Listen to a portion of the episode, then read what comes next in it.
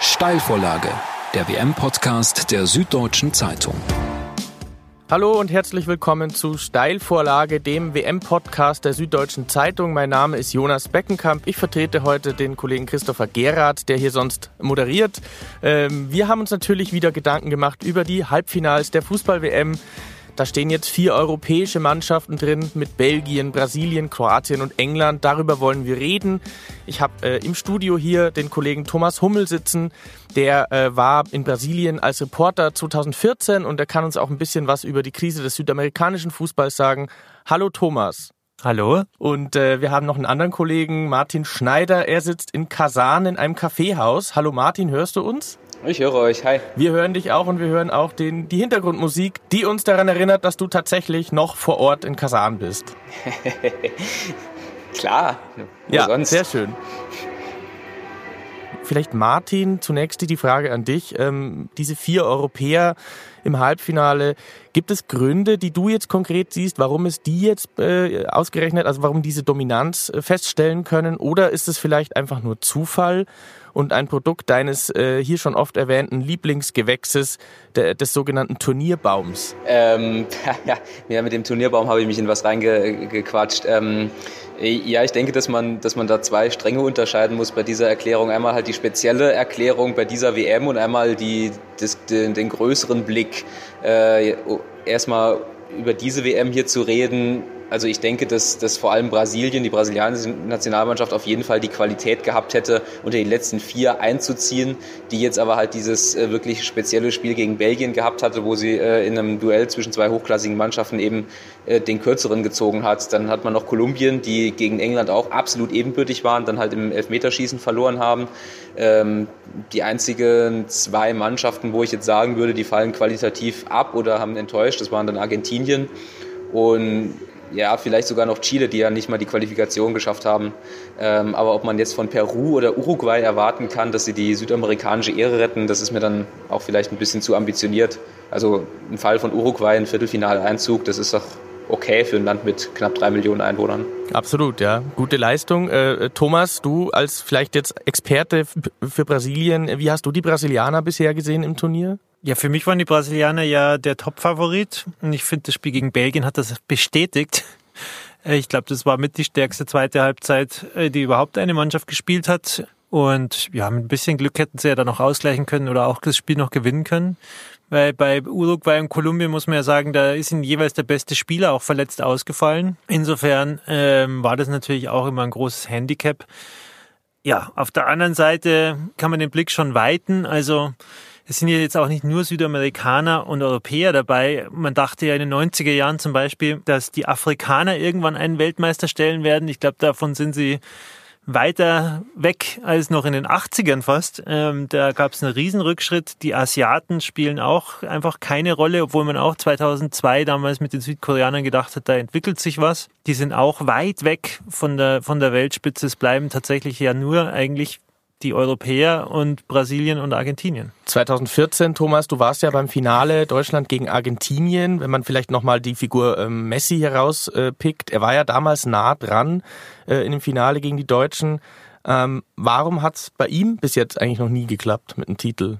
Ja, das sind auch immer spezielle Gründe. Da gibt's äh, auch vielleicht andere, die das genauer erklären können. Ich, ich glaube, dass er ein paar Mal auch einfach Pech gehabt hat. Ich glaube, in der Copa America, der ja zweimal ganz knapp gegen Chile verloren, das Finale. Und das Finale in Rio, ehrlich gesagt, für mich waren die Deutschen die besseren, aber Lionel Messi hatte kurz nach der Pause eine Riesenchance, die ganz knapp vorbeiging. Wer weiß, wie es dann ausgeht. Also ich, ich sehe ihn jetzt nicht als Totalversager an. Und dieses Mal muss ich sagen, waren die Argentinier halt insgesamt einfach nicht gut genug. Ich glaube, sie haben die Qualifikation auch nur ganz knapp geschafft. Es war jetzt keine Riesenüberraschung eigentlich, dass sie da äh, ausgeschieden sind. Martin, wie ist denn dein Fazit jetzt, äh, wenn man die Südamerikaner betrachtet bei der WM bisher? Also speziell jetzt mal Uruguay, Kolumbien, Brasilien, Argentinien. Wie hast du die insgesamt beobachtet? Ja, habe hab ich äh, gerade schon gesagt. Also Brasilien sehr stark bin ich total bei Thomas, meiner Meinung nach die stärkste Mannschaft des Turniers und deswegen halt natürlich größten Respekt an Belgien, dass es trotzdem geschafft haben, sie auszuschalten.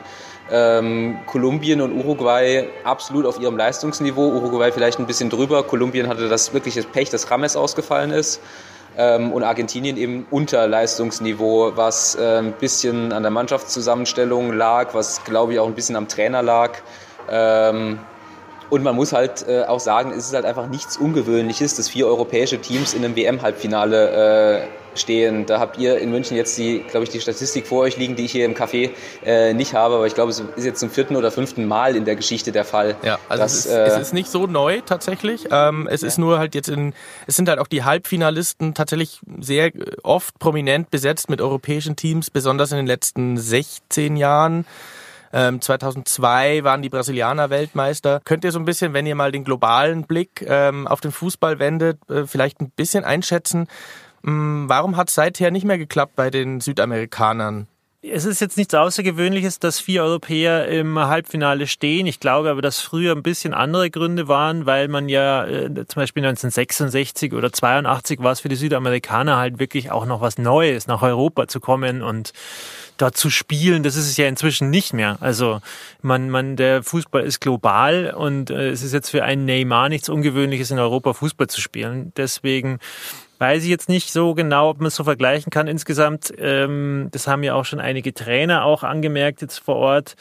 Der europäische Fußball hat sich halt massiv entwickelt in den letzten Jahren. Also A, mit der Champions League, mit dem Geld, das hier reinfließt, das ja zwar vieles an die Spieler fließt, aber eben auch in die Verbände, die dann, ähm, ja, Beispiel Deutschland, Beispiel England, ihre Jugendausbildung ähm, massiv verbessert haben. Wenn man sich an da umhört, was in den Jugendinternaten heutzutage wieder gearbeitet wird, das hat eigentlich überhaupt nichts mehr zu tun mit vor 20, 30 Jahren. Also wenn man da äh, mit den Salzburgern spricht oder Hoffenheim oder Leipzig und ich nehme an, das wird in Manchester oder in äh, Frankreich oder in Belgien nicht viel anders sein.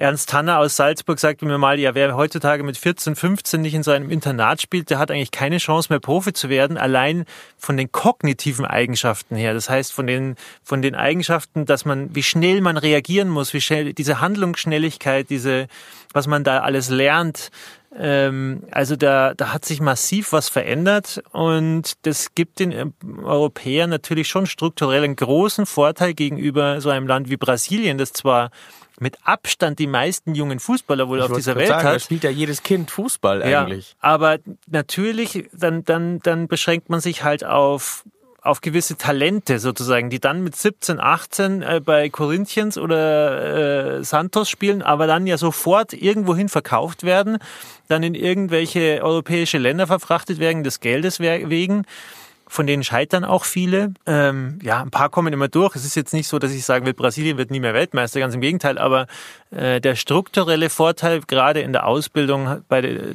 von den Europäern hat schon massiv zugenommen. Ich denke mir auch, also vereinfacht gesagt, müsste es ja wäre eine Lösung aus Sicht der Südamerikaner, wenn jetzt mal wieder einer von Santos äh, besonders gut ist oder ein Neymar in Sicht ist und der mit 18, 19 nach Europa wechselt, dann, wenn dann die 40 Millionen Richtung Brasilien fließen würden und dort nicht der Korruption zum Opfer fallen und nicht irgendwelchen äh, äh, Talentscouts und Beratern, dann äh, könnten die natürlich auch investieren. Na, das ist vielleicht auch ein, ein Aspekt. Das ist natürlich auch ein Aspekt, dadurch, dass die äh, Nationalverbände dort oft schwer von ja, ich will jetzt keine falschen Worte sagen, aber die Korruption und die sagen wir, der eigene Geldbeutel dort den Leuten ja doch oft näher ist. Aber ich denke auch, dass es sich dort was entwickeln wird, auch in puncto Ausbildung und äh, die werden, die werden sicherlich auch versuchen, sich fortzuentwickeln. Man muss halt sehen, wie weit sie damit kommen. Am Talent wahrscheinlich äh, scheitert es nicht. Wie gesagt, die Brasilianer haben immer wieder gute Fußballer, auch aus Argentinien und vielleicht irgendwann wieder Chile. Die Kolumbianer sind in den letzten Jahren besser geworden. Martin, äh, wenn wir mal ein bisschen den Blick äh, tatsächlich auf Europa wenden, die Engländer, äh, die sind jetzt ein bisschen überraschend so weit gekommen. Ähm, welche Rolle spielen denn da vielleicht auch die jeweiligen Ligen? Wenn man jetzt mal die Premier League anschaut, die haben wahrscheinlich die stärkste Liga der Welt. Jetzt ist es plötzlich so weit, dass sie auch mit der Nationalmannschaft weit kommen. Ähm, ja, wobei Wobei man halt wirklich gucken muss, dass man halt Liga und Nationalmannschaft immer, immer auch trennt. Also dass diese WM zum Beispiel vom europäischen Fußball dominiert wird, das war halt von vor dem ersten Anpfiff klar, weil ich glaube, dass 75 Prozent aller Spieler halt in europäischen Ligen spielen. Ähm, das ist jetzt auch, auch nichts Neues. Also Thomas hat es gerade schon angesprochen, die liegen in Brasilien, in Argentinien oder, oder sonst wo, die sind einfach absolut marginal im Vergleich zu den europäischen Ligen.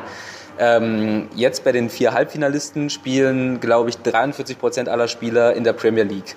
Ähm, also auch bei Belgien und, und, und, Frankreich sind die, sind die entscheidenden Spieler, äh, Hazard, De Bruyne, äh, Lukaku, ähm, Kanté, äh, spielen, all, spielen alle in England. In England jetzt speziell, äh, das hat, glaube ich, einfach wahnsinnig viel mit, mit dem Trainer äh, Gareth Southgate äh, zu tun, der es halt äh, geschafft hat, aus, aus diesen Premier, englischen Premier League-Spielern, die bis auf Harry Kane alle nicht überragend sind, äh, es geschafft hat, halt eine, eine gescheite Mannschaft zusammenzubauen, der, das muss man auch so klar sagen, ein bisschen das Glück hatte, Kolumbien zu packen. Das war ein Spiel auf, total auf der Kippe und der jetzt halt mit Schweden den, den vergleichsweise einfachsten Viertelfinalgegner eben dann doch relativ souverän geschlagen hat. Ähm, ja, ich, ich sage halt deswegen, dass man halt mit äh, dieser, äh, mit dieser Überschlag, äh, mit diesem Kausalzusammenhang Liga-Nationalmannschaft wegen der Engländer halt eben auch vorsichtig sein muss, weil die Engländer ja auch äh, wegen der Finanzkraft ihrer Liga jahrelang eben nicht so richtig die Notwendigkeit gesehen haben, in ihre Nationalmannschaft zu investieren. Das Scheitern der, der, der englischen Nationalmannschaft bei Turnieren ist ja, ist ja legendär, obwohl die Premier League schon seit, seit Jahren die dominierende, oder zumindest die finanziell dominierende Liga Europas ist. Ähm, also für mich ist das englische Fortkommen liegt total begründet in der, in der, auch in der Umstrukturierung der Jugendarbeit. Sie haben ja große Erfolge gehabt in der U17, U19, U20 bei großen Meisterschaften zuletzt. Das heißt, diese jungen Spieler kommen dann halt schon oben an und wissen mehr oder weniger halt schon, wie es geht. Äh, wie man so eine, wie man so ein Turnier, mit welchem Spirit man da reingehen muss, wie man da, wie man sich da geben muss. Und England war halt früher mit Rooney, Lampard, Gerrard, John, John Terry, das war halt alles Heldenfußball. Und äh, äh ich glaube, äh, Gerrard hat es ja auch mal gesagt, sie haben das ja, die, die, die, wenn dann zwei aus Liverpool und drei aus Manchester kamen, die mochten sich dann vielleicht nicht und so. Also sie haben irgendwie verpasst, so diesen letzten Spirit so in diese Nationalmannschaft zu, so, zu packen. Und diese jungen Leute kommen mit einer ganz anderen Haltung jetzt da an. Jetzt ist es vielleicht nicht die beste englische Mannschaft, aber die musst halt dann auch erstmal schlagen. Wenn da elf äh, Leute auf dem Platz stehen, die halt total äh, ein Team sind und sich total reinhängen, aber dann natürlich auch jetzt nicht die allerschlechtesten sind. Da spielt ja auch Deli, äh, Deli Alli und, und äh, Sterling und solche Leute. Und äh, deswegen glaube ich, sie haben ein bisschen Glück mit der Auslosung, aber ähm, finde ich äh, total respektabel und verdient, dass sie da im Halbfinale stehen. Äh, ja, ja, ja, genau, klar, aber das, äh, das haben wir eben ja äh, de, ähm, thematisiert. Das ist ja auch bei den Franzosen so. Auch die Franzosen haben äh, ein Ausbildungssystem, das sich ja äh, am, am, Standort Paris in dieser Sportschule, dessen, deren Namen mir jetzt leider spontan nicht einfällt, konzentriert und wo diese, diese, also Frankreich hat ja die noch vor England die jüngste Mannschaft des Turniers, wo diese ganzen Spieler dann natürlich auch herkommen. Das, das sind eben die, die Vorteile, die der europäische Kontinent natürlich hat gegenüber vom Rest der Welt. Die Spieler, die ihr jetzt auch genannt habt, äh, Thomas, du hast äh, Deli Ali äh, genannt bei den Engländern, Sterling, ähm, das sind tatsächlich ja auch äh, Kids, die mit Migrationshintergrund in England groß geworden sind. Wir haben das auch in Deutschland gerade, tatsächlich natürlich mit einer ganz anderen äh, Dynamik und Debatte, bei den Franzosen ja auch und eben auch bei den Belgiern. Äh, welche Rolle würdet ihr ähm, dieser, na sagen wir mal, auch der Geschichte der Einwanderer zuordnen, dass eben Kids in Belgien auch sich dann entscheiden, kongolesische Eltern, wie auch immer, sie spielen dann halt für Belgien oder auch bei Frankreich ist das natürlich sehr auffällig. Ja, schwieriges Thema. In der Schweiz ist es ja auch gerade hochgekocht, wo der Verbandsgeneralsekretär sagte, man müsse sich fragen, ob die Doppelpasskinder denn überhaupt noch für die Schweiz spielen sollen. Also ähm, es ist in der Vergangenheit jetzt so gewesen, dass ähm, die Kinder von Immigranten sich mehrheitlich eigentlich dafür entschieden haben, für das Land zu spielen, in dem sie dann wohnen. Das spielt ja bei Frankreich, Belgien, jetzt auch bei England, teilweise auch bei den Deutschen hat das ja schon eine große Rolle gespielt. Ähm, das, das, das liegt, ich, ich weiß es nicht, da muss man sich jeden Einzelfall anschauen. Ich weiß es nicht, ob das dann wirklich so eine Nationalitäten-Statement sein muss. Ich denke einfach auch, ähm, dass es einfach für viele einfach auch schlichtweg die Karriereplanung ist. Wenn du mit Belgien nicht so weit kommst, dann hast du ein ganz anderes Status, als wenn du vielleicht deine Eltern jetzt aus Ghana kommen und du gewinnst dort. Also dann bist du natürlich dort der, der Nationalheld. Aber aber die äh, aus Marketinggründen jetzt mal ganz banal gesagt, ist es natürlich ähm, äh, immer in Europa sehr viel lukrativer. Deswegen Äh, Gab es da vielleicht so eine Tendenz? Ich weiß jetzt, ich habe jetzt keine Ahnung, ehrlich gesagt, ich bin ratlos auch bei manchen Debatten, äh, wie das jetzt in der Zukunft weitergehen wird. Ähm, ich denke schon, dass, dass es, äh, ja, das hängt ja auch viel mit Politik zusammen. Ähm, bei den Engländern jetzt, ich meine, ja, Harry Kanes Vater kommt, glaube ich, aus Irland. Äh, da gibt es auch immer wieder solche Spieler, die, ähm, die jetzt, die, die äh, mehr oder weniger aus Immigrantenfamilien kommen. Ob das da eine große Rolle spielt, das, das weiß ich jetzt nicht, ehrlich gesagt. Steht ja auch im Raum ähm, dieser, dieses Wort Kolonialisierung durch Europa, dass eben tatsächlich Einwandererkinder eingebürgert werden und tatsächlich auch schon in, in äh, Internaten in Belgien gibt es ja auch Internate, wo afrikanische Kids tatsächlich halt ausgebildet werden, um dann auch für Belgien zu spielen oder für belgische Clubs. Ähm, ähm, der portugiesische Trainer Queros, der die Iraner betreut hat bei der WM, hat äh, das Argument gebracht der sogenannten Qualitätsspirale. Ne? Also wo der Fußball sich sehr schnell und, und, und, und gut entwickelt und professionalisiert wird, ja, da ähm, äh, driftet dann sozusagen das Niveau auch auseinander, wenn man es im Vergleich zu Südamerika mal betrachtet. Ähm, Martin, würdest du sagen, diese Qualitätsspirale ist bei der WM sichtbar? Wie gesagt, natürlich müssen wir nicht darüber diskutieren, dass man in Europa strukturell sehr viel bessere Vorteile hat, Fußball zu spielen oder Fußballer auszubilden, als man es in anderen Teilen der Welt hat. Das krasseste Beispiel, worüber wir jetzt halt noch nicht debattiert haben, ist, ist dann natürlich Afrika. Äh, wenn du dir anguckst, dass Afrika halt bei dieser WM äh, zum ersten Mal keine Mannschaft in die äh, K.O.-Phase bekommt, dann ist das meiner Meinung nach noch, noch eher ein Indiz dafür, äh, wie, wie sehr die Welt auseinanderdriftet, als jetzt zum Beispiel bei den Südamerikanern. Ähm, ich habe vor einem Jahr habe ich ein Interview mit einem äh, Spielerberater geführt, der sich äh, auf ähm, afrikanische Talente spezialisiert hat. Da muss man natürlich ja immer wissen, dass ein Spielerberater natürlich ein Interesse daran hat, äh, afrikanische Spieler dann nach Europa zu bringen. Aber der hat zum Beispiel gesagt, auch zum Beispiel aufgrund der, der, der Flüchtlingskrise oder der verschärften Migrationspolitik von vielen europäischen Ländern ist es mittlerweile gar nicht mehr möglich oder gar nicht mehr so einfach, ein Talent aus Nigeria, aus Ghana, aus, äh, äh, aus dem Senegal nach Europa zu bringen und den dann halt mit 14, 15 in so, so ein Internat äh, zu bringen, was es natürlich in diesen Ländern aus auch nachvollziehbaren Gründen in der Qualität nicht geben kann was dann auch wiederum dazu führt, dass man halt auch diese, diese großen afrikanischen Stars wie, wie Eto'o oder Drogba, dass es die im Moment in der Form nicht so gibt. Es gibt noch äh, Sadio Mané aus dem Senegal, der für Liverpool spielt. Aber dann fängt es auch schon wieder an, dünn zu werden und dass sich äh, zum Beispiel so, so Länder wie Ghana oder die Elfenbeinküste oder auch Kamerun, die, die jahrelang halt etabliert waren, dass sich die nicht für die WM qualifiziert haben, das ist halt auch so, so, so ein Zeichen dafür, es gibt halt auf der Welt nirgends die Strukturen, die, die es in Europa gibt. Das einzige Land, wo ich zum Beispiel sehe, dass es in der Lage wäre, diese Strukturen zu schaffen, das ist tatsächlich China. Und China äh, schafft es aber auch seit Jahren auf spektakuläre Art und Weise daran zu scheitern, obwohl die politische Führung ja gesagt hat, wir wollen das. Äh, die kriegen es, das muss man wohl bilanzieren, schlicht und ergreifend einfach nicht hin.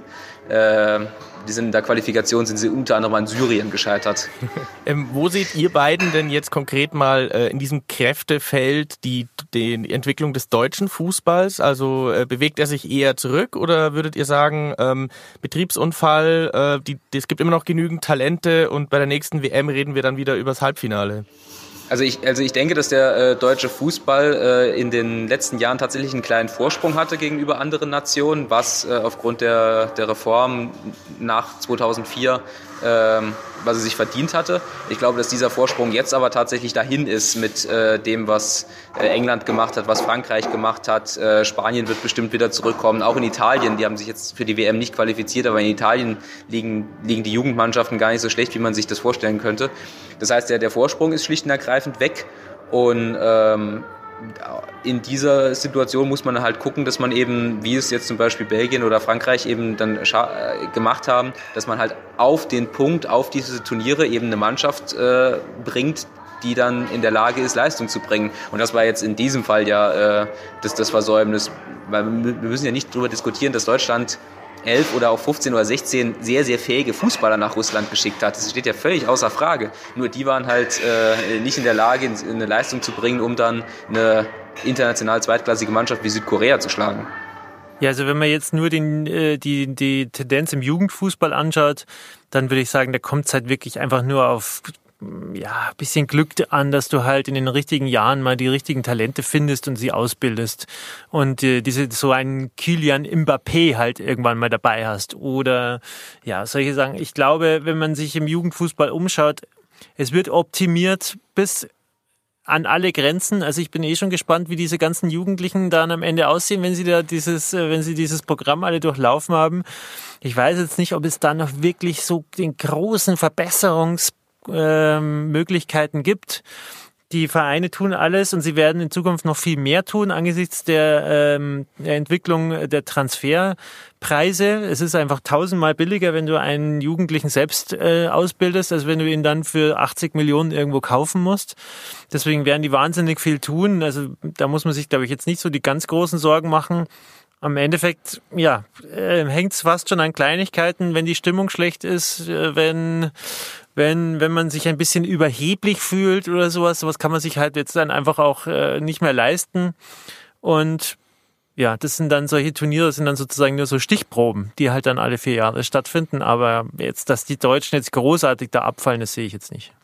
Vielleicht noch äh, ein Schlussstatement von jedem von euch. Ähm, Frage an, an Thomas, dich nochmal. Ähm, 2014, um auch nochmal den Bogen zu schließen zu den Brasilianern und zu den Südamerikanern. Da hieß es ja, die große Schwierigkeit besteht für die Deutschen darin, diese Wildheit des südamerikanischen Kontinents, des Fußballs dort äh, zu besiegen, die Härte, die Reisestrapazen. Ähm, wie hast denn du damals diese Naturgewalten erlebt, die ja dann auch letztlich die Deutschen äh, überwunden haben, bravourös? Ja, muss man tatsächlich sagen, bravourös überwunden. Vielleicht ist das ja sozusagen auch ein, ein, eine Möglichkeit, die Europäer mal so ein bisschen aus der Komfortzone rauszuholen, dass man, dass man sie irgendwo anders spielen lässt. Wo es heißer ist, wo die Luftfeuchtigkeit hoch ist, wo, ich weiß jetzt nicht, wo einfach eine andere, wo an einem anderen Ende der Welt, wo es halt nicht so ist, wie sie es gewohnt sind. Damit tun sich ja immer noch viele schwer. Ähm, das kann schon sein, dass das sozusagen so eine, eine der letzten Möglichkeiten ist, die Europäer als Ganzes mal so ein bisschen ins Wanken zu bringen, während sich vielleicht die Uruguayer dann da zu Hause fühlen und einfach wohlfühlen, weil, es da, weil sie da aufgewachsen sind. Es bietet schon einen Vorteil. Die Deutschen haben es damals wirklich, muss man sagen, im Nachhinein extrem gut gemacht, wenn man an äh, Spiele in Fortaleza denkt, wo es sau heiß war, oder das Viertelfinale gegen Frankreich, da war wirklich, da, also das war, da hättest äh, ein, ein, ein Dampfbad nehmen können in dem Stadion. Ähm, aber du hast das heil nach Hause geschafft wieder. Ja, aber das war auch wirklich, wirklich äh, extrem und ja, das dann trotzdem zu schaffen, ist eine Riesenleistung. Martin, vielleicht noch mit deiner Erfahrung jetzt aus Russland. Ähm, das war ja tatsächlich vom Klima her, sagen wir mal, warm, aber in Ordnung. Ähm, was erwartest du dann auch im Hinblick auf Katar 2022, wo ja die Karten wieder völlig neu auf dem Tisch liegen und es wird eventuell in klimatisierten Stadien gespielt. Ja gut, Katar wird, wird auch nochmal äh, speziell, aber ähm, äh, vielleicht als Schlusswort, ähm, man muss, muss auch wirklich immer aufpassen, aus, welchen, aus welcher Basis man halt diese Schlussfolgerungen zieht. Äh, ich war beim, beim Spiel Brasilien gegen Belgien im Stadion und ich es ist halt wirklich halt einfach sauknapp, in welche Richtung das dann halt ausschlägt. Dieses Spiel kann Brasilien wirklich genauso gut einfach gewinnen. Wenn dieses Eigentor nicht passiert, wenn, äh, wenn ein Schuss von Neymar dann am Schluss halt dann noch durchrutscht, dann reden wir hier quasi wieder über den Normalfall, dass halt die Brasilianer als, äh, als beste Mannschaft Südamerikas dann im Halbfinale sind. Ähm, ja, das ist unbefriedigend. Ich weiß, weil wir natürlich immer für alles gerne Erklärungen haben wollen und Thesen liefern und alles. Aber äh, man, manchmal ist Fußball dann auf dem Niveau halt auch wirklich so eng, dass, äh, dass dann halt ein Pfostenschuss von Thiago Silva äh, den Ausschlag gibt, ähm, ob wir hier jetzt für, um die strukturellen Nachteile der Welt gegenüber Europa diskutieren. Die gibt's, keine Frage. Es wäre absurd, die wegzudiskutieren. Aber ich sah jetzt wirklich keinen, keinen Grund, warum Brasilien hier nicht auch hätte Weltmeister werden können. Also ja, Zufälle, ein Pfostenschuss und der sogenannte Turnierbaum. Ähm, viele kleine Faktoren entscheiden dann manchmal, worüber wir hier reden und wer letztlich ins Finale einzieht. Das war's schon mit Steilvorlage, dem SZ-Podcast. Wir verabschieden uns bis demnächst und dann reden wir natürlich über die, ähm, den Ausgang dieser Halbfinals. Bis dahin, ciao. Ciao. Ciao. Steilvorlage der WM-Podcast der Süddeutschen Zeitung.